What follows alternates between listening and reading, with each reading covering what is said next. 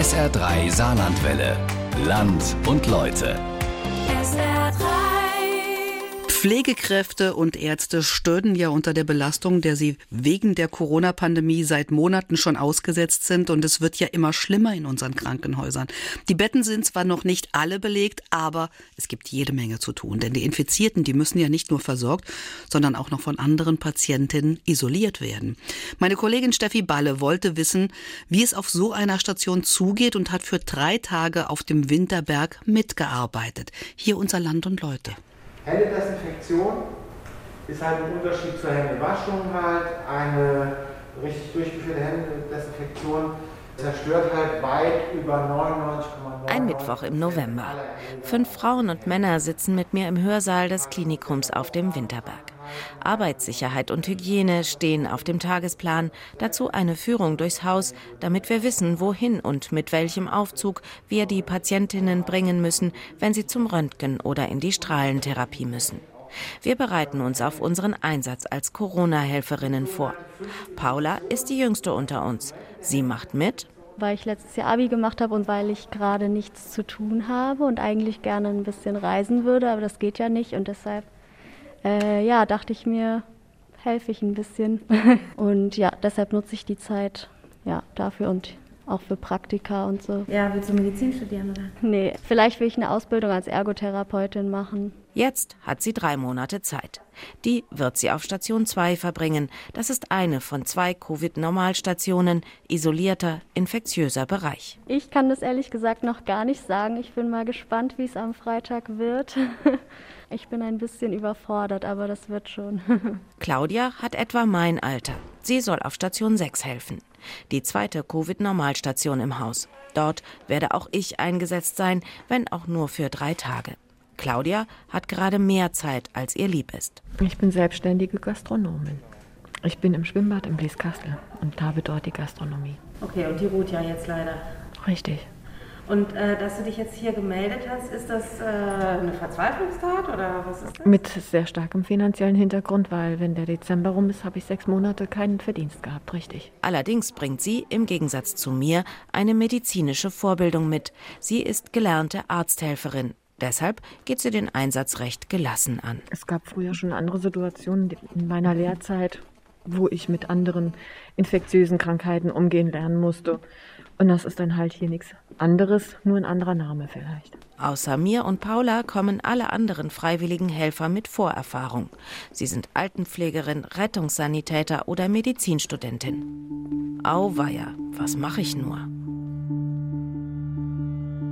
Mich selbst schützen heißt die oberste Devise, die uns Intensivpfleger Sandy Düschen bei der Wiederbelebungseinheit beibringt. Da wir im Moment in einer speziellen Zeit sind, wir kommen uns ja auch näher, wenn man ein Herz gemeinsam drückt. Ich habe draußen FFP2-Maske liegen und ich habe draußen die gelbe Kittel hier äh, als Überwurf, genau wie man es in der Corona-Zimmer halt äh, auch tragen würde, dass man die dann bei den Übungen anzieht. Gut. Ausgestattet mit Arbeitshandschuhen aus Nitril, das ist das dünne, gummiartige Material, und eingehüllt in einen Langarmkittel, der hinten geknöpft wird, damit vorne alles dicht bleibt, geht's in die Notfallübung. Das aber ist eine Übung nur für den Notfall, kommt im ganzen Krankenhaus im Monat höchstens ein, zweimal auf Station vor, sagt Sandy. Zu wissen, wie es geht, ist aber kein Fehler wenn unsere Aufgaben wohl auch in erster Linie andere sein werden, erklärt uns Pflegedirektor Hagen Kern. Beim Unterstützen äh, der Körperpflege, bei der Hilfe, Handreichungen fürs Pflegepersonal, für die Profis. Wie? Einen mit Corona infizierten Patienten anfassen? Auch in dem Thema Besucherregistrierung, Einlass ins Haus, wenn jetzt die Besuchszeiten noch enger quasi werden, bis das gar nicht mehr Besuch empfangen werden darf, nur mit Sondergenehmigungen da ist auch eine Unterstützung für den Empfang eine gute Hilfe. Und was heißt Logistik? Was sind das konkret für Aufgaben? Zum Beispiel Waren auf die Station mitzubringen, ein Schmutzbett in die Bettenzentrale zu schieben, diese Tätigkeiten, die notwendig sind, um all das, was den Stationen und den Bereichen zugeführt wird, dass diese Bereiche einfach Unterstützung erhalten. Das klingt safe, aber auch eher langweilig. Gemischte Gefühle vor dem Start.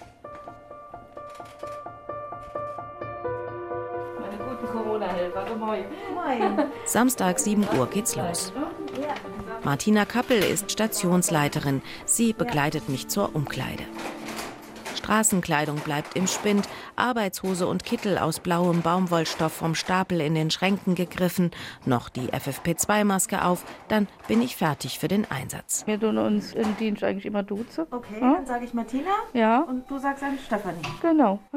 Martina klärt mich gleich auf. Wir machen jetzt den ersten Durchgang. Ich gucke mir die Patienten an, teile die Medikamente aus, die sie morgens brauchen, die Infusionen und messe die Vitalzeichen. Und besonders in Corona-Zeiten halt die Sättigung, die periphere Sauerstoffsättigung. Die ist dann ganz wichtig. Und natürlich die Temperatur und Blutdruck, das alles wird auch gemessen. Okay. Und was ist meine Aufgabe? mitzugehen. Und man kann zum Beispiel, äh, wenn man zu zweit ist, kann mal jemand rausgehen, kann den Kittel ausziehen, kann was holen. Guten Morgen. Guten Morgen. Die Patientin hat sich auf für sie unerklärliche Weise Covid-19 eingefangen. Sie ist schon älter, bekommt Dialyse. Trotzdem will sie schnell nach Hause. Martina hat das Go von den Ärzten bekommen. Ein Spezialtransport für infizierte Patienten ist bestellt. Da werden jetzt zwei Patienten entlassen, die Corona-positiv sind. Das ist dann quasi ein Corona-Transport nach Hause in die häusliche Quarantäne. Und ich drucke jetzt die Transportscheine aus. Jeweils personenbezogen auf den Patient, damit das ja alles wieder mit der Kasse kann verrechnet werden. Ja. Da gibt es halt extra Formulare, extra Vorgehensweise. Soweit geht die Verantwortung der Klinik. Die beiden Familienmitglieder, die die Frau abholen wollen, werden wieder weggeschickt.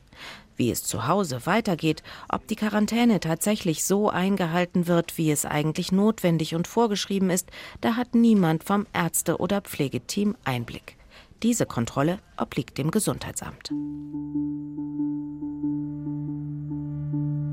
Auch Josef darf heute gehen. Auch er ist noch schwach Corona-positiv. Früher war er aktiver Fußballer, nach mehreren Knie-OPs nur noch leidenschaftlicher Radfahrer. Die Ansteckung mit dem Coronavirus hat ihn überraschend getroffen. Er hat sich, so glaubt er, nicht falsch verhalten. Immer Maske getragen, immer aufgepasst. Das, was ihn bei der Krankheit am meisten erschreckt hat, war, Ich habe ja noch nie was an der Lunge gehabt. Meine Lunge war immer fit, war immer sauber. Dass die auf einmal so wehgetan hat, der ganze Brustkorb. Und dass das Atmen so schwer gefallen ist und ich überhaupt keine Strecken gehen konnte. 50 Meter vielleicht oder so, da war ich fertig. Die Hoffnung, das wird schon wieder von allein, wurde enttäuscht. Zehn Tage lang wurde es immer schlimmer. Dann war klar, das da, das muss in der Klinik behandelt werden. Drei heftige Tage lang, aber jetzt schaut er nach vorn. Ich gehe jetzt nach Hause und bin noch bis 4. in Quarantäne. Und dann geht mein Leben weiter. Im dritten Zimmer stöpselt Martina gerade die Infusion um. Aufgebrachte Angehörige rufen an. Wo ist die Kleidung des Vaters? Er findet sie nicht mehr. Und überhaupt, was ist das für ein Sauladen?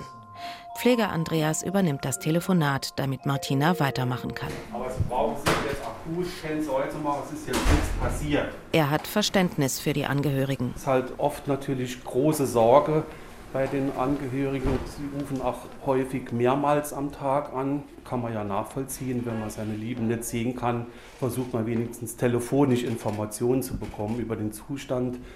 Und ja, es ist allgemein eine schlimme, angespannte, oft von Angst erfüllte Situation.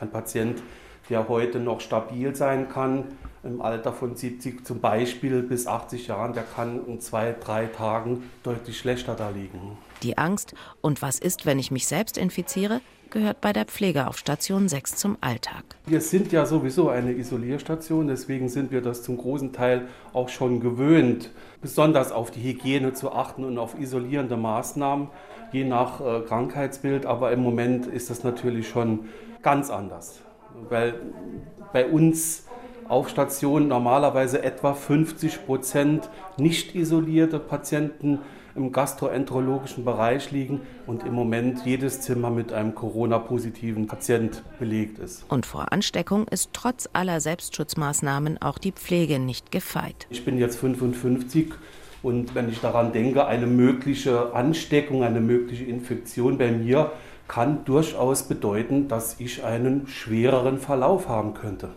Ganz sicher, je nachdem, wie viel Stress wir haben, wie viel pflegebedürftige Patienten wir haben, kann man nie sein. Man hat es oft eilig, das ist nicht auszuschließen, und da kann einem schon mal ein Fehler passieren. Ach was, ich mache das seit 28 Jahren. Ich habe eine Grundimmunität, wischt Stationsleiterin Martina die bösen Gedanken beiseite. Die Kleidung des älteren Herrn findet sich im Bad. Er hat sie selbst dorthin gelegt. Mein zweiter Tag ist der erste Adventssonntag. Zu Hause steht der geschmückte Adventskranz, die erste Kerze brennt. Auf Station 6 darf nicht mal der sonst übliche Sonntagnachmittagsbesuch kommen. Gestern habe ich vor den Zimmern die Frühstücksgetränke abgefüllt, stand herum, wenn Martina Fieber und Blutdruck misst, habe ein paar neue Kittel in die Versorgungswägen vor den Zimmern geräumt und in der Küche frischen Kaffee gekocht. Und weil zwei Patienten entlassen worden sind, haben Schwesternschülerin Amelia und ich die Zimmer geputzt. Mit großen, desinfektionsmittelgetränkten Tüchern alles fein säuberlich abgewischt, damit das Zimmer fertig ist für einen neuen Patienten. Das steht heute nicht an. Also habe ich eine Idee. Während Amelia und Martina alle nacheinander waschen oder duschen, bastel ich ein kleines Gesteck für jedes Zimmer. Wir bringen den Patienten ein bisschen Weihnachtsstimmung, weil das jetzt alles ein bisschen zu kurz kommt. Man hat gar nicht gemerkt, dass der erste Advent ist. Und du hast ja diese wunderschöne Gestecke gemacht, die sehr viel Weihnachtsstimmung dann verbreiten in den Zimmer. Und ich würde den, gerade den älteren Patienten, die werden durch die alten Lieder immer so an früher erinnert und da leben die meistens auch. Und da singen wir eine, ein kleines Weihnachtslied. Im ersten Zimmer liegen zwei Männer. Leise Zweifel, ob die beiden überhaupt sowas wie ein bisschen Atmosphäre möchten, schwinden schon beim Eintreten ins Zimmer. Oh, schön. Heute ist ja der erste Advent, dass das nicht ganz untergeht. Stefanie heute gebastelt. Danke schön. Oh, wie schön. O Tannenbaum, o Tannenbaum, wie grün sind deine Blätter. Allein im Krankenhaus. Besuche sind streng verboten. Das ist für die meisten Patienten kein Spaß. Das geht mir nah. Das ist schlimm. Man ist von der Außenwelt abgeschlossen, quasi. Ne? Nur über Telefon. Aber da muss man durch. Es geht nicht anders. Viele Patienten, gerade in der zweiten Welle, müssen lange in der Klinik bleiben. Die Symptome sind langwieriger, aber milder als in der ersten Welle, sagt Oberarzt Marc Mittag. In der ersten Welle, die waren älter im Altersdurchschnitt, die waren gefühlt auch kränker. davon sind auch mehr auf Intensiv gegangen also auf intensivmedizinische Versorgung. Die meisten Patienten auf Isolierstation 6 haben wenige Covid-Symptome, Fieber oder ein bisschen Atemnot. Die Geduld, im Krankenhaus zu bleiben, bis zweimal negativ auf Corona getestet wurde, sinkt. Und je schöner das Wetter draußen ist und je näher Weihnachten rückt, umso schwieriger wird es für die Patienten, sagt Martina. Manchmal hat man das Gefühl, es wäre so, aber das ist ja nichts Greifbares. Es tut auf jeden Fall die Heilung nicht gut begünstigen, das kann man sich ja vorstellen dass jemand, der in der Familie geborgen ist und gut aufgehoben ist, viel schneller gesund wird, wie wenn jemand alleine mit Zimmer liegt und wartet die ganze Zeit, dass mal die Tür aufgeht und jemand kommt. Und wenn er dann noch nicht mal die Situation versteht oder weiß, wo er ist, ist das sehr, sehr ungünstig und auch traurig. Mittagessen. Schweinebraten, Rotkohl und Püree. Ungläubig schaue ich auf den Teller. Wie sollen das die beiden Damen mit der Schluckstörung runterbekommen? Ich stochere in den sauber in einen Kreis drapierten Rotkohl und merke, der ist ja püriert. Genau wie das Fleisch, das optisch wieder zu einer Scheibe zusammengesetzt wurde. Förmchen wie die zum Kuchenbacken machen's möglich, zerkleinertes Essen appetitlich anzubieten, erklärt mir Schwesternschülerin Amelia. Trotzdem, die Patientin, die nur noch auf dem Rücken liegen und ihren Stoffhund kuscheln will, mag nichts essen. Amelia zuckt mit den Schultern. Kann man nichts machen. Kaffee? frage ich pro forma. Da geht ein Licht im Gesicht der alten Dame an, signalisiert, oh ja. Diesmal ist es Amelia, die ungläubig schaut und fast unmerklich den Kopf schüttelt. Egal. Ich habe Zeit und will es versuchen. In eine Schnabeltasse fülle ich ein Döschen Milch, einen Beutel Zucker und Kaffee fahre das Kopfende des Bettes noch ein Stückchen höher und flöße der Frau schlückchenweise ein bisschen Kaffee ein. Nach jedem Minischluck verzieht sie kurz das Gesicht, es ist ziemlich heiß, und fordert mit einem Nicken zum Weitermachen auf. In zehn Minuten ist der Becher zu einem Viertel geleert, ein kurzes Abwenden, dann ein zufriedenes Lächeln sagen mir, okay, das war's, jetzt ist gut.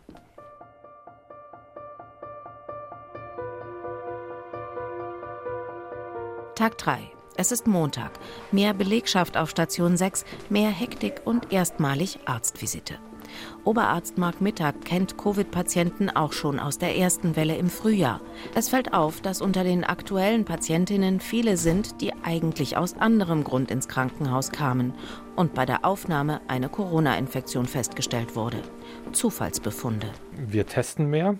Dieses Screening bei Eingang quasi ins Haus, das gab es ja bei der ersten Welle noch gar nicht dann, dass jetzt so vehement Wert darauf gelegt wird, dass die Leute bei Verlegung oder bei Entlassung in eine Pflegeeinrichtung auch getestet werden. Das war bei der ersten Welle initial auch nicht so. Dem Augenschein nach haben diese Patienten mit dem Zufallsbefund keine wirkliche Covid-Erkrankung. Ein bisschen Fieber, die eine oder der andere mal ein bisschen schlecht Luft, aber sonst dass die asymptomatisch sind. Da gibt es Theorien, dass einfach diese Maskenpflicht, die wir ja im Haus auch haben, dass sie einfach den Viruseintrag vermindert und deswegen die Infektion nicht so symptomatisch sich darstellt. Das ist so eine Theorie und ich denke, das hängt mit der Maskenpflicht zusammen. Tatsächlich? Also ist, ist, ist die Maske wirkungsvoll? Das muss man ja manchmal Also die, die, die, Mas die Maske hat eine Wirkung, ganz klar, ja, auf jeden Fall. Was es gesellschaftlich aber nicht einfacher macht. Corona-Leugner bekommen so noch mehr Futter für ihre kruden Thesen.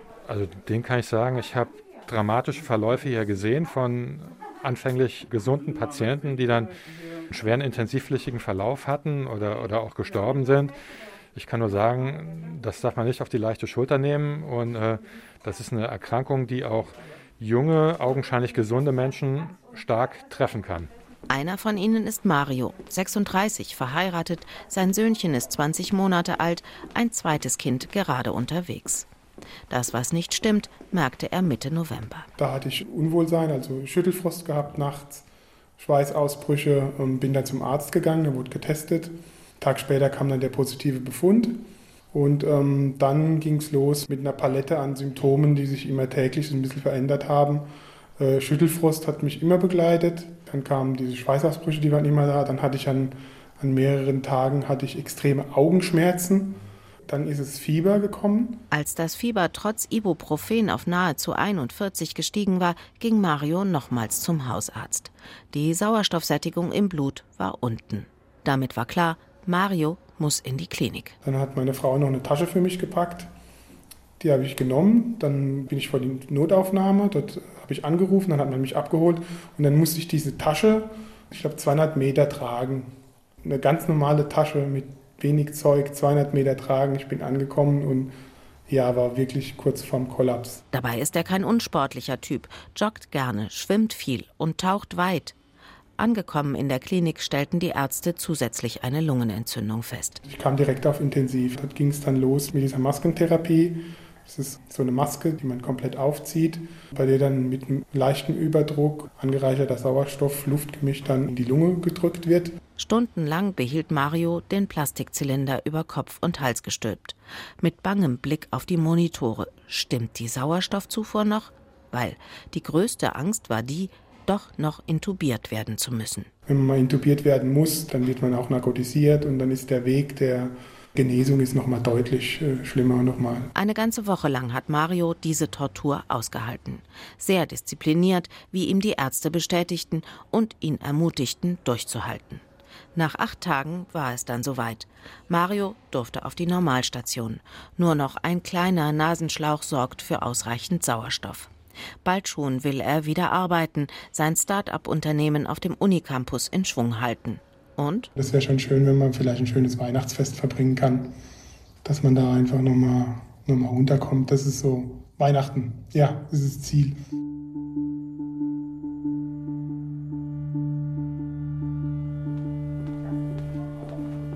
Die Visite läuft. Oberarzt Marc Mittag überprüft, ob die Medikamente noch passen. Hier muss mehr, dort weniger gegeben werden.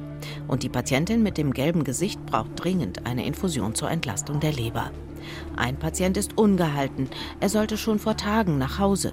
Sein orthopädisches Problem war behoben, als just am Entlassungstag der Corona-Schnelltest positiv anschlug. Symptome hat er nicht. Umso mehr Wut im Bauch, dass er nicht einfach wieder nach Hause darf. Ich bin hier eingeschlossen wie ein Verbrecher, schimpft er. Eine weitere Untersuchung seines offensichtlich gastroenterologischen Problems will er nicht. Mark Mittag zuckt die Schultern. Wenn einer so gar nicht behandelt werden möchte, dann müssen wir ihn springen lassen. Das löst einen Wust von Verwaltungskram aus. Der ambulante Dienst will nicht zu ihm nach Hause kommen, solange der Mann Corona-positiv ist. Familienangehörige hat er auch nicht in der Nähe. Also hängt sich die Sekretärin ans Telefon, befragt die Nachbarschaft, ob sich dort jemand bereit erklärt, für den Herrn einkaufen zu gehen. Kann ich selber, tönt es aus der geöffneten Zimmertür. Ohne Maske steht er im Gang. Gehen Sie bitte zurück, die Tür muss zubleiben, wird er angewiesen. Brummelnd und weiter schimpfend verdrückt sich der Patient. Dass das alles aber auch so lange dauert. Er will jetzt endlich raus hier. Das Gesundheitsamt meldet sich. Die Vorschrift, wie Corona-positive Patienten im Haus zu transportieren sind, hat sich geändert. Bitte setzen Sie das sofort um. Der nächste Verwaltungsakt kommt in Gang. Alle Stationen müssen informiert werden. Ein Rundbrief an alle Leitungen muss raus. Ein Nachbar meldet sich. Ich kann die Einkäufe des Herrn übernehmen. Puh, dann nur noch den Spezialtransport organisieren, den zeternden Mann dazu bringen, so lange noch in seinem Zimmer zu bleiben und darauf hoffen, dass er die Anweisungen für die Zeit zu Hause akzeptiert. Was halt im Moment auch so auffällt, dass du immer am falschen Platz bist wir müssen ja doch das Telefon mitnehmen und dann kommen die Anrufe, du würdest jetzt gerne in dem Zimmer gehen oder bist im Zimmer, bist isoliert, musst das zuerst fertig machen. Da muss ich halt auch viel im Kopf behalten, weil das eben, kannst nicht gleich rausspringen und irgendwas erledigen. Musst zuerst desinfizieren, musst dich wieder umziehen.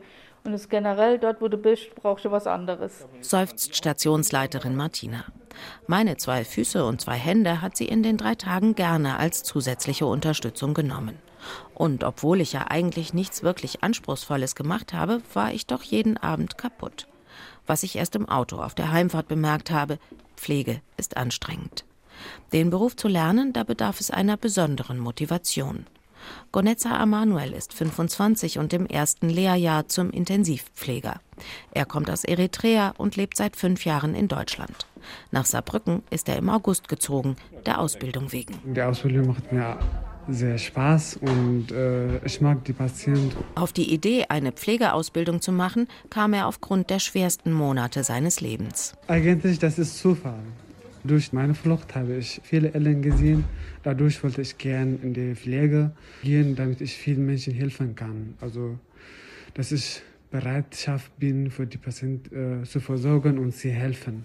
Sechs Monate lang war er unterwegs, hat Leuten geholfen, die sich bei Unfällen verletzt hatten oder denen es sonst nicht gut ging. Genaueres will er nicht erzählen. Dadurch habe ich vielen Leuten geholfen und äh, durch meine Flucht habe ich Interesse gehabt, an diese Pflege zu gehen und Menschen zu helfen. Nach seiner Aufnahme in Deutschland wartete er ein Jahr lang auf die Anerkennung als Flüchtling. Dann durfte er Deutsch lernen, machte seinen Schulabschluss nach und jobbte in unterschiedlichen Städten. Die Ausbildung schließlich sagte ihm das Klinikum auf dem Winterberg für das neue Lehrjahr 2020-21 zu.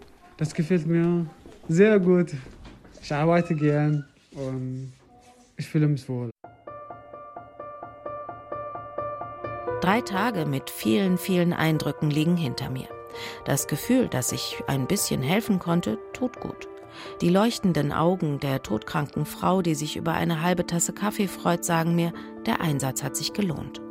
Das Erlebnis mit dem Rumpelstilzchenmann, der trotzdem immer ein freundliches Wort von Martina bekommen hat, zeigt mir, es braucht unendlich viel Geduld und Gelassenheit im Pflegejob. Es braucht Disziplin zum Selbstschutz. Jedes Mal umziehen je nach Seite des Ganges ist lästig, aber unabdingbar. Die Angst vor Ansteckung war eigentlich schon nach dem ersten Gang ins Patientenzimmer weg. Die Isolation von ansteckend Kranken ist schwer zu ertragen. Jede Geste der Zuwendung wird da gerne genommen. Und wenn es ein Adventsgesteck oder ein gemeinsames Weihnachtslied ist. Wie es wohl Paula und Claudia ergangen ist, den beiden Corona-Praktikantinnen, die mit mir gemeinsam die Schulung besucht haben? Ich weiß es nicht. Unterschiedliche Dienstpläne auf unterschiedlichen Stationen haben es verhindert, dass sich unsere Wege nochmals kreuzten.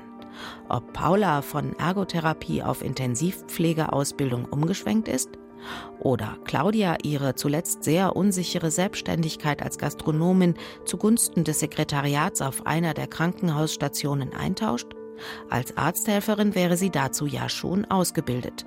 Das wären sicherlich Ergebnisse aus den Corona-Helfermonaten, wie sie sich Stationsleiterin Martina wünschen würde.